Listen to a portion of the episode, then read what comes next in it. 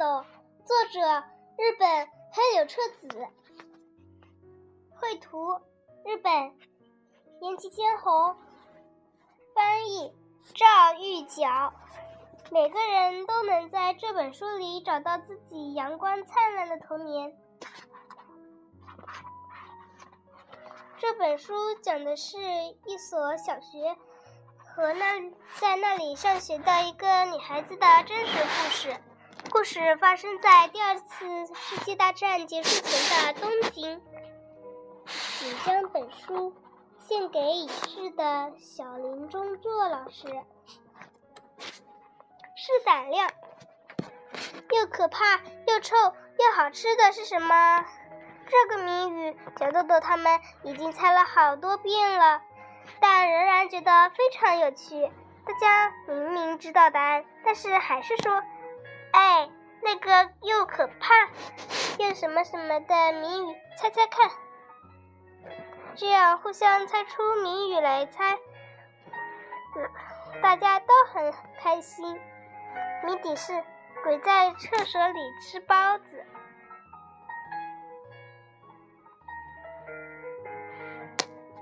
今天晚上大学园的试胆量活动，结果就像个谜语那样，又可怕又痒又好笑的是什么？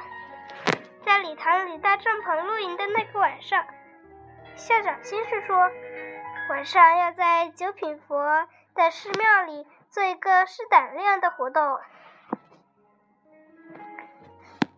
想做妖精的人请举手。顿时，大约有七个男孩争着讲当怪兽妖怪。结果当天傍晚，大家集中到学校来的时候，要当怪兽的，要当妖怪的。男孩们拿出各自做的妖怪衣服，说：“这回可要吓你们一大跳啦！”然后妖怪们就埋伏到九品佛的某个地方了。剩下的大约有三十个孩子，五人分成一组，大家错开的时候，一组一组的分别到从学校出发，到九品佛的寺庙墓地里转上一圈。再回到学校里来，校长先生解释说，这是为了试一试大家能够忍受多大的恐惧。虽然是说是胆量活动，如果但如果害怕了，中途回来也没关系。小豆豆从妈妈那里借来的手电筒，妈妈说不要弄丢了。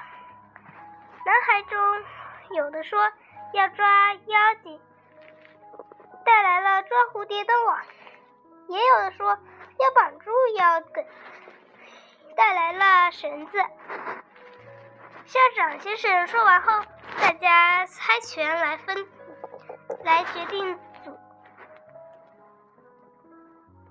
忙忙乱乱之中，天色暗了下来，终于到了第一组出发的时间，可以出发了。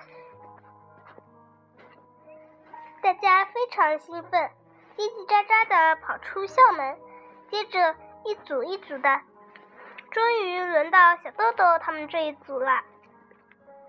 虽然老师说过，在去九品佛的路上不会有妖怪出现，可是真的不会出现吗？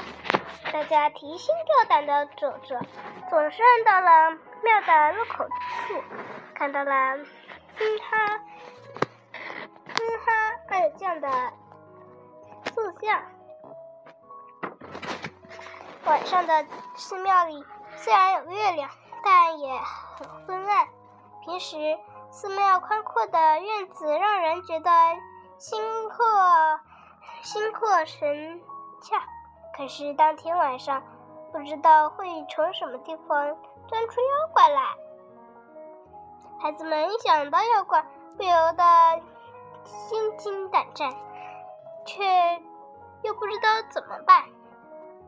风轻轻地吹动一下树梢，大家都惊得啊一声大叫，脚下面踩到了一个软绵绵的东西，也大叫妖怪来啦！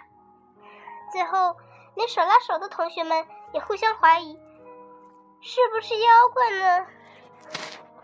小豆豆决定去墓地了，因为要带妖怪一定在墓地那儿等着。但已经充分的了解什么事是胆量，还是回去为好。很巧的是，同组的伙伴们都是这个想法。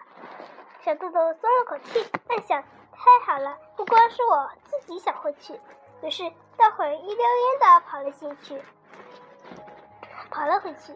回到学校后，先出发的几组已经回来了，大家都因为太害怕了。几乎没有人敢走到墓地那里去。这时，一个头上缠着白布的男孩呜呜哭着，被老师领了进来。这个男孩装作妖怪，蹲在墓地里等着大家。等啊等，可谁也没进去。渐渐的，他自己也害怕起来，终于忍不住从墓地里跑了出来，站在路上呜呜的哭。被巡查的老师发现，领了回来。大家正安慰这个男孩时，又走进了一个妖怪和另一个男孩。原来装作妖怪的男孩子发觉有人走进墓地，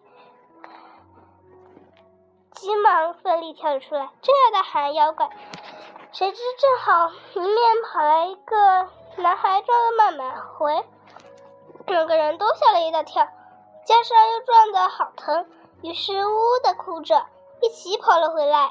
大家觉得很好笑，加上终于不必害怕了，都安下心来，嘻嘻哈哈的笑了起来。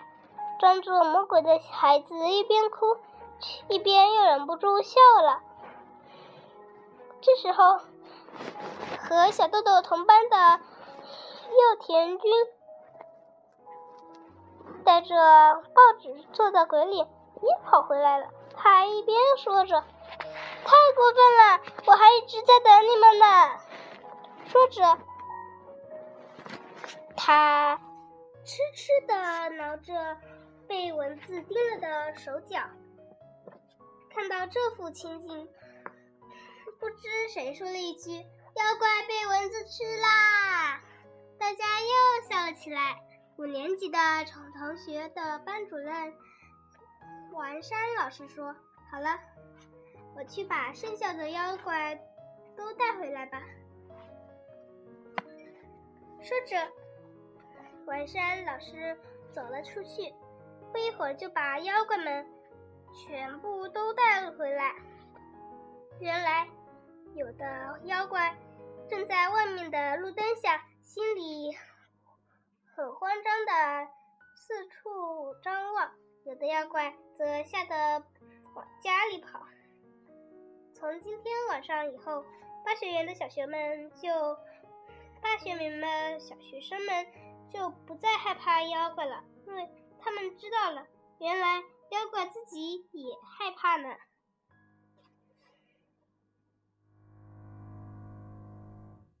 啦啦。